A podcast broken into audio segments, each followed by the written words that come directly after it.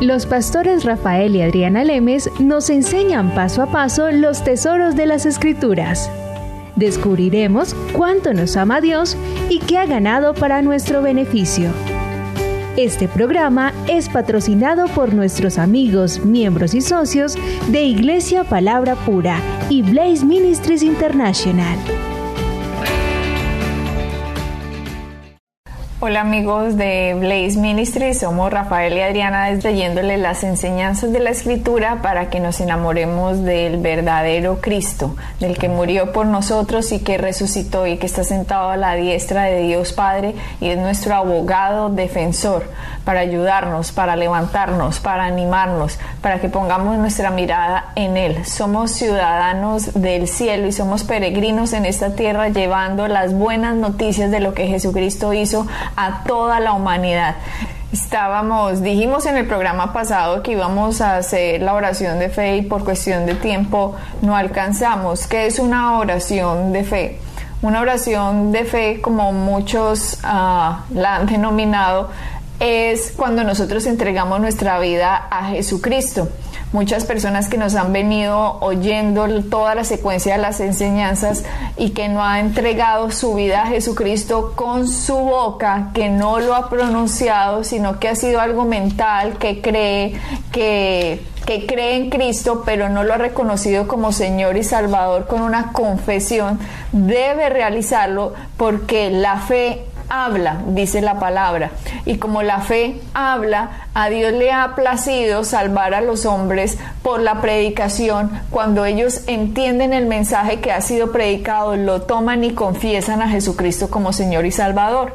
Si usted nos ha seguido en todas estas series de programas y ha reconocido que Jesús es el Hijo de Dios y que en verdad Él vino hace dos mil años y que murió en una cruz. Y que la historia de la humanidad se divide en antes de Cristo y después de Cristo. Y que Él logró algo por la humanidad en el que Él es el Cordero perfecto que fue a la cruz para llevar la maldición que usted y yo nos merecíamos, que usted y nosotros nos merecíamos, que Él hizo eso por amor al hombre, porque el hombre había estado vendido a pecado, pero Dios nos compró para la justicia. Si usted ya ha escuchado esto, si usted ha entendido estos programas y ha entendido la enseñanza y no ha tenido la oportunidad de decir, vengan, yo quiero recibir a Jesucristo, yo quiero estar seguro de nacer de nuevo. La gente dice, nacer de nuevo, ¿cómo va a nacer de nuevo si usted ya tiene 30, si ya tiene 40, 50, 60, 70 años, a lo mejor 80, a lo mejor solo tiene 10, a lo mejor es un muchacho adolescente el que nos está viendo o escuchando en este momento y dice, ¿cómo puedo yo nacer de nuevo? Y la forma en que nacimos en este mundo fue porque nacimos de un papá y una mamá, el cual nos trajo y nacimos en carne. Pero ahora para nacer de nuevo, para que nuestro espíritu nazca y se una a Dios y que nuestro espíritu sea recreado, sea hecho perfecto en la imagen que Dios había querido al hombre desde el inicio, desde el jardín del Edén, hacerlo, ahora se nos devuelve la imagen de Dios. Ahora nuestro espíritu es puro, santo y perfecto cuando nace de nuevo y cuando usted recibe a Jesucristo, Él logró eso por usted en la cruz y en la resurrección, por lo tanto debe confesarlo con su boca. Si no lo ha hecho, debe hacerlo, porque no hay otra forma. Aquí no se trata de ir y escalar una montaña, ir a la Himalaya y poner por allá una cruz o ir más allá a los fines de la tierra, hacer una peregrinación. No, esto es muy sencillo, sencillo para nosotros porque a Jesucristo le costó su muerte, le costó su sufrimiento, le costó recibir el castigo, le costó ir al infierno y Dios lo resucitó para que usted y yo nos toque hoy fácil, para que usted y yo podamos recibir por gracia lo que Él ganó. Así es. Entonces, Adriana, basado en toda la explicación que acabas de les quiero leer el versículo en lo que encontramos en Romanos capítulo 10. Les voy a leer el versículo 8, 9 y 10 y después Adriana va a terminar con la oración. El versículo 8 dice lo siguiente, en realidad dice, el mensaje está cerca de ti, está en tus labios y está en tu corazón.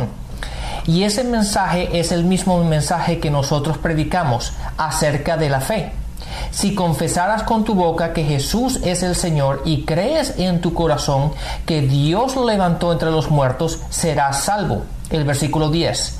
Pues es por creer en tu corazón que eres declarado justo y a los ojos de Dios y es por confesarlo con tu boca que eres salvo. Si ven la importancia, mucha gente cree, sí, yo como que creo en Jesús, nunca han hecho la confesión, Rafael.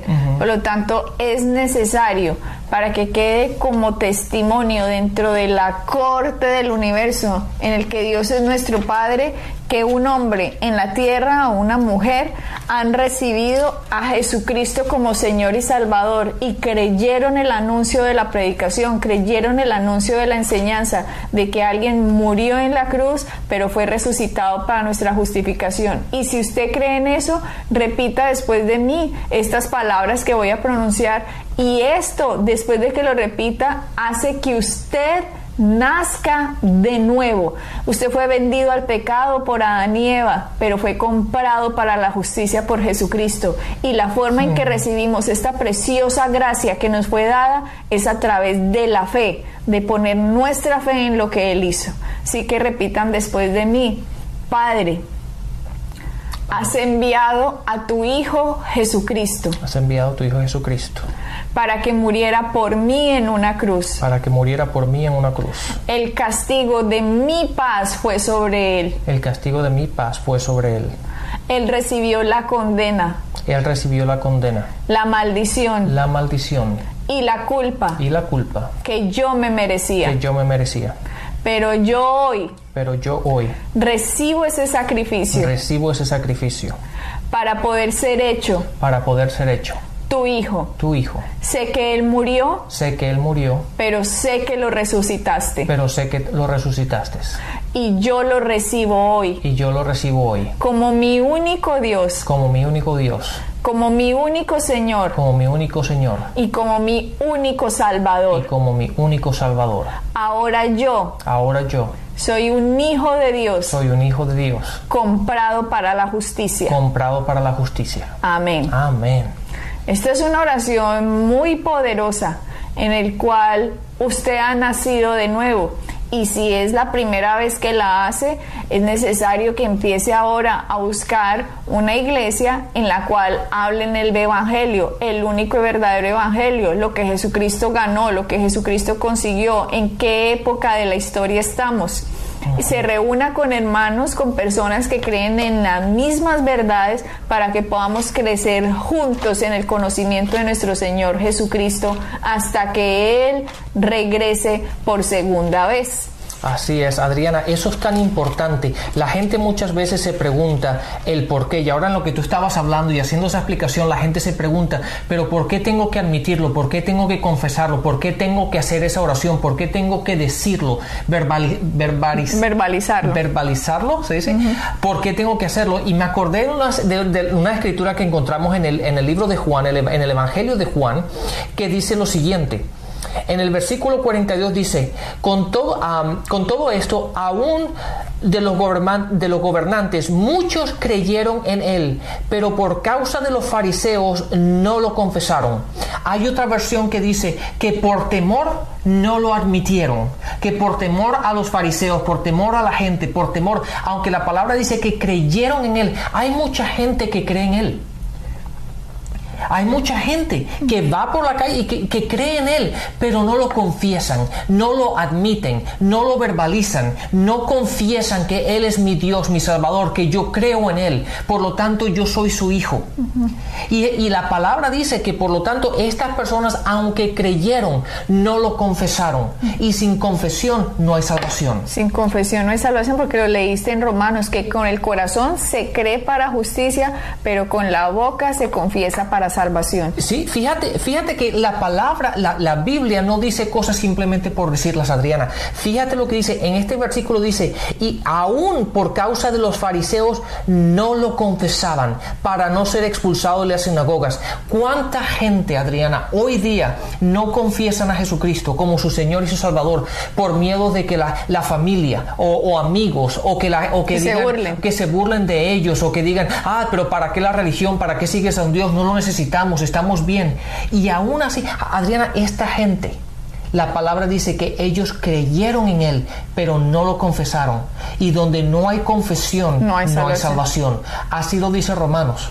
Por lo tanto, aquello, aquello que está en nuestro corazón es algo que tenemos que confesarlo. Decir, Jesucristo, yo te recibo y te recibo hoy como único Señor y como Salvador. ¿Sabes que acaba de pasárseme por la mente, Rafael? En el Antiguo Testamento, ellos tenían que llevar un corderito para delante del sacerdote para que eh, sacrificarlo para que hubiera derramamiento de sangre y los pecados fueran transferidos de la persona que llevaba el corderito y de hecho la palabra dice que si no tenían dinero debían llevar una paloma para hacer el sacrificio del animal y que el animal fuera condenado o muerto en mi lugar.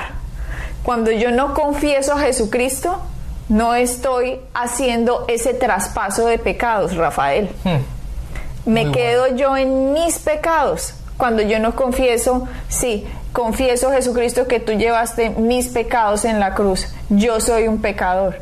Cuando no hay esa confesión, Rafael, no hay traspaso de pecado, transferencia de pecados. Jesucristo ya lo llevó pero ahora yo no tengo que comprar una paloma, un cordero para llevarlo a un templo y matarlo ahí. No, ahora Jesucristo, el verdadero cordero, fue a la cruz y la forma en que yo transfiero, en la forma en que hago ese cambio de reinos, del reino de las tinieblas al reino de la luz, es a través de mi confesión. Wow, buenísimo Adriana ese punto. Bueno, eh, estábamos hablando en nuestros programas pasados acerca del libro de Job, y un libro, habíamos dicho, muy mal utilizado por la religión porque lo ponen como ejemplo del cristiano cuando nuestro ejemplo es Jesucristo y no Job. Job vivió antes de la cruz y no tenía un intermediario, intermediario como nosotros después de la cruz en que Jesús es nuestro intermediario. Job fue acusado por eh, Satanás delante de Dios porque antes de la cruz había acceso del acusador delante de Dios, el acusador de los hermanos, había un acceso que Satanás obtuvo porque el reinado fue vendido por Adán y Eva para él. Ah, se lo vendieron a Satanás, se lo cedieron más bien como alta traición que cometieron. Y todos los seres humanos que nacían nacían bajo el reino de las tinieblas, pero la única forma de ellos poderse salvar a través era a través de la fe. No ha habido otra forma desde la creación del hombre hasta el último hombre que viva. No va a haber otra forma de salvarse sino a través de la fe. Y a través de la fe fue que Job fue llamado varón perfecto delante de Dios, fue justificado delante de Dios como usted hoy y yo somos justificados delante de Dios. Hoy Dios nos llama perfectos, puros y santos, no porque nuestras obras sean perfectas ni puras ni santas, sino porque el puro, perfecto y santo fue a la cruz en nuestro lugar y recibió nuestra impureza, nuestra habilidad, nuestra podredumbre, nuestro pecado, para que nosotros pudiéramos recibir su pureza, justificación y perfección en nuestro espíritu. Esto lo logró Jesucristo, pero antes de la cruz, Job, cuando fue acusado delante de Dios por Satanás, dice el versículo 10, eh, ha cercano, ha acercado alrededor a él y a su casa y a todo lo que tiene, al trabajo de sus manos has dado bendición. Por tanto, sus bienes han aumentado sobre la tierra, pero extiende ahora tu mano y toca todo lo que tiene y verás si no blasfema contra ti en tu misma presencia. Dijo Jehová a Satanás, he aquí, todo lo que tiene está en tu mano. No ponga, solamente no ponga su mano sobre él. Y salió Satanás delante de Jehová. Satanás había encontrado una forma de acceso de acusar a Satanás, eh, de acusar a Job delante de Dios. ¿Cuál fue la forma de acceso que encontró? Lo vamos a ir a ver más adelante. Pero en este momento, cuando dice que salió Satanás delante de Jehová, muestra todas las calamidades que le sucedieron a Job después del capítulo 1, versículo 12, todas las calamidades que le sucedieron en un solo día. En 24 horas. Llegaron y se le, eh, se le murieron los hijos. Llegó un tifón y le destruyó las casas.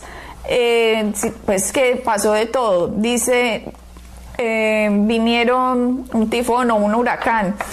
Después dice, vino un viento del lado de y vino un viento del lado del desierto y azotó las cuatro esquinas de la casa, la cual cayó sobre los jóvenes y murieron los jóvenes, o sea, los, los hijos de, de Job.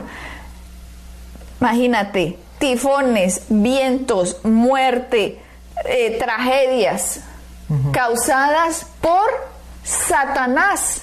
Job no tenía esto para ver quién lo había causado, Rafael. Job no tenía el primer capítulo de Job para leer lo que estaba pasando en el mundo espiritual. Y cómo es de atrevida la gente hoy, Rafael, que no quieren saber nada de Dios, no les importa de Dios, no les importa nada de su palabra, pero va uno y mira y los seguros si, usted se va a comprar un seguro contra incendio, seguro contra casa, dice, hay una cláusula que dice calamidades causadas por actos de Dios. Por actos de Dios.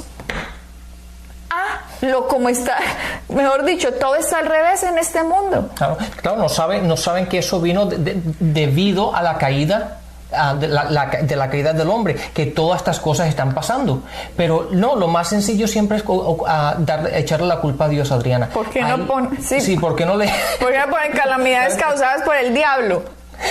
No, porque eh, eso yo, ah, no sé, hay veces que uno se pone a pensar estas cosas, Adriana, y yo sé que tú y yo lo hemos hablado constantemente, lo, hablamos todo el tiempo, pero ¿por qué siempre le echamos la culpa a Dios? ¿Por qué Dios es la causa de todos los problemas? Cuando claramente vemos en la palabra que fue Satanás el que causó todas estas cosas. Y encima en las cláusulas, en, las cláusulas estas de, los, de los uh, seguros ponen por causa o hechos de Dios.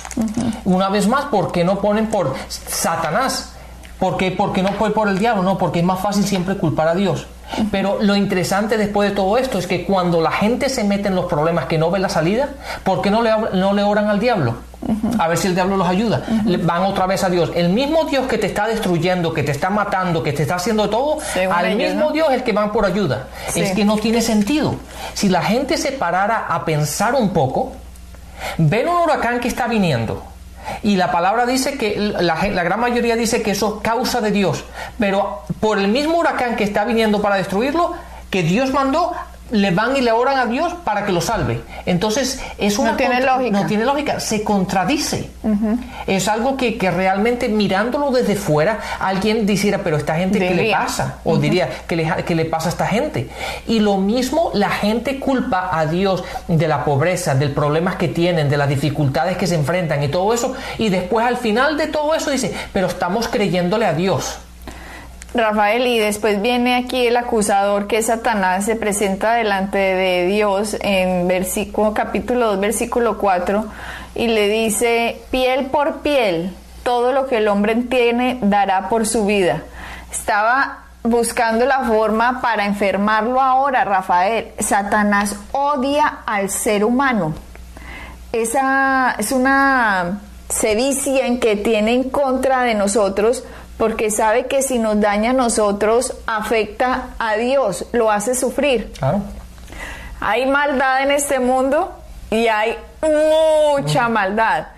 Cuando alguien le quiere hacer mal a alguien, va y afecta directamente a la persona. Pero cuando le quiere hacer mucho mal, le afecta a los hijos a esa persona. Mm. Le daña a los hijos, porque sabe que el, el padre va a sufrir mucho más. Eso es maldad, maldad sobre maldad. Y Satanás es maldad sobre maldad. Aquí estaba afectando las finanzas de Job, afectó la familia de Job, afectó la salud de Job. Y Satanás Rafael deja de aparecer en las escrituras cuando llegan los tres amiguitos, los tres mosqueteros. Los tres amigos. Sí, es interesante eso, ¿no? Que Satanás lo encontramos en el capítulo 1, en los primeros versículos del capítulo 2, pero después llegan los amigos a darle a comfort, ¿cómo se dice? Ah, ah. confortar. Llegan a confortar a, Job y en el momento que llegan los amigos ya Satanás desaparece. ¿Por qué? Porque ahora los amigos básicamente van a hacer todo el trabajo. Es así.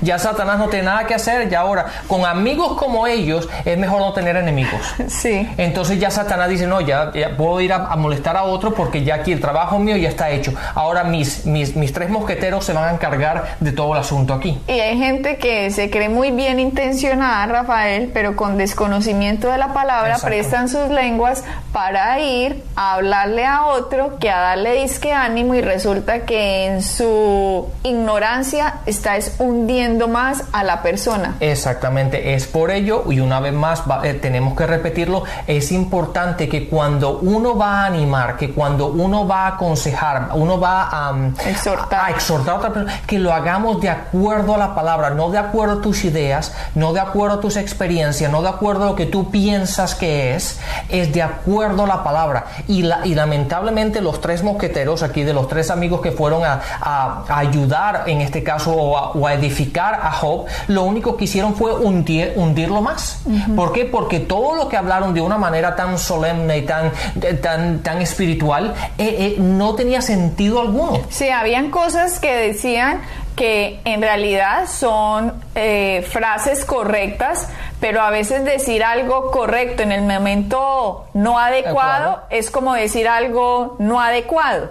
Entonces no se trata de decir la verdad en algún momento, sino decir lo adecuado para ese momento, Rafael. Y lo que hicieron los amigos fue tratar de decir verdades fuera de contexto, para el momento y lo que estaban haciendo era afectarlo. Los tres primeros, el primer amigo lo trató de irse con las experiencias, de tratar de, de confortarlo. El segundo amigo se fue hablando de la tradición, de lo que sucedía, entonces que por eso usted le está pasando eso. El tercer amigo se fue de acuerdo a las normas de la vida. Entonces, seguro usted hizo algo malo, mijito, para que esto le esté pasando. Y es importante, Rafael, reconocer que Job muestra una faceta en que él estaba fallando, porque él dijo, yo no he hecho nada malo, yo todo lo he hecho perfecto. Job se estaba autojustificando en un momento de la vida. Más razón tenía el rey David Rafael cuando él había cometido un error que escribe, eh, justo eres tú. Eh, en tus juicios, justo eres tú. Después de que había cometido un pecado, David escribe, eres justo en tus juicios, Señor. Era estaba justificando a Dios. En este caso, Job estaba cometiendo uno de los errores que muchos cristianos cometen, Rafael, en que Satanás abusa de ellos. Y es que los cristianos empiezan a autojustificarse en ellos diciendo, yo no he hecho nada malo, esto yo no sé por qué me está pasando. Usted nunca se mire usted mismo, usted siempre mire la cruz. Cuando alguien trate de ponerlo a usted, usted hizo, lo condeno, culpable. No, no, no diga, no, no, no, no, no, venga, venga. Mi naturaleza es la justicia. Yo fui comprado para la justicia. Jesucristo pagó por mí. Jesucristo fue condenado. Nunca lo dejen llevarlos a que usted se mire sus errores, porque así vienen muchos cristianos a culpar a otros, a decirle, por algo le está pasando lo que le está pasando. Hacen la labor de los tres amigos muchos cristianos. Algo hiciste de pronto en tu pasado que por eso está pasando eso. Otros dirán, o oh, bueno, no usted, a lo mejor sus abuelitos hicieron algo sus papás y usted está pagando eso, como las maldiciones generacionales que algún día vamos a hablar de ese tema, Rafael.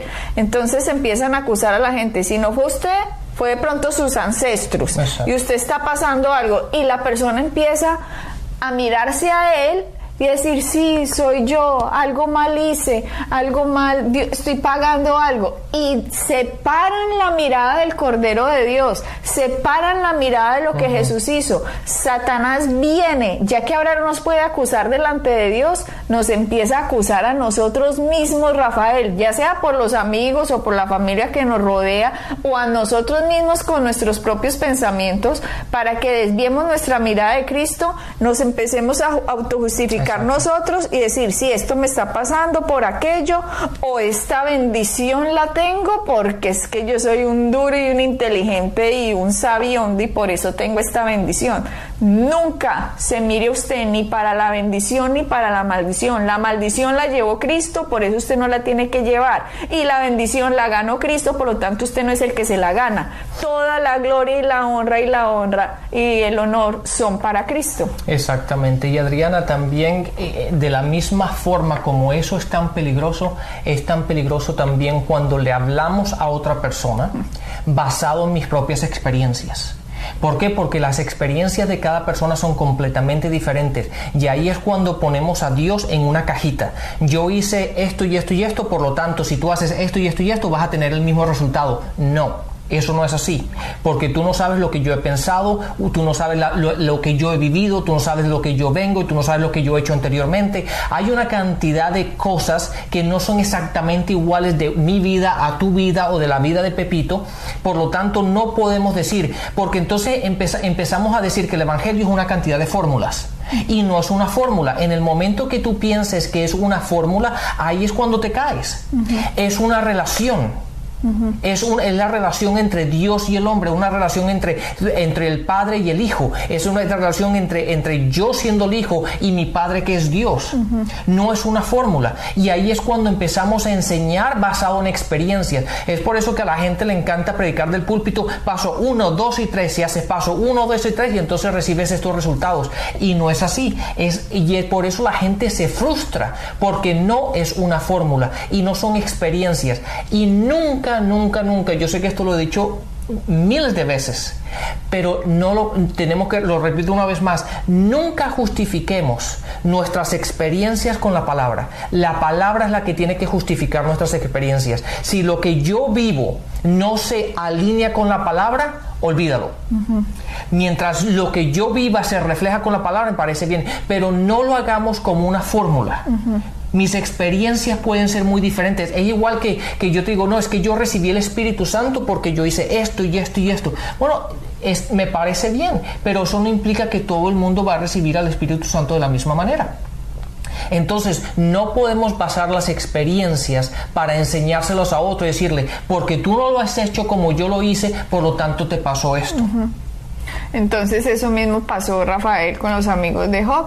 Experiencias tradiciones y normas, por eso estás viviendo lo que estás viviendo. Siempre mírese usted, siempre tratando Satanás de mírese usted, pero nosotros no vamos a caer en ese error, nosotros siempre vamos a mirar a Cristo, por lo tanto cualquier voz contraria que venga a desdibujarnos lo que Cristo hizo, no lo reciban, no lo acepten, no me pertenece. Lo que Cristo ganó es lo único que me pertenece y no reciban otra voz extraña. Cristo es lo único y al único al cual tenemos que mirar. Entonces yo creo que nos va a tocar otro programa de Job para concluir esta serie. No se la pierdan el próximo programa de bendiciones. Hasta la próxima. Pueden bajar nuestras enseñanzas en www.iglesiapalabracura.com y visitarnos en nuestra sede en la calle 21326.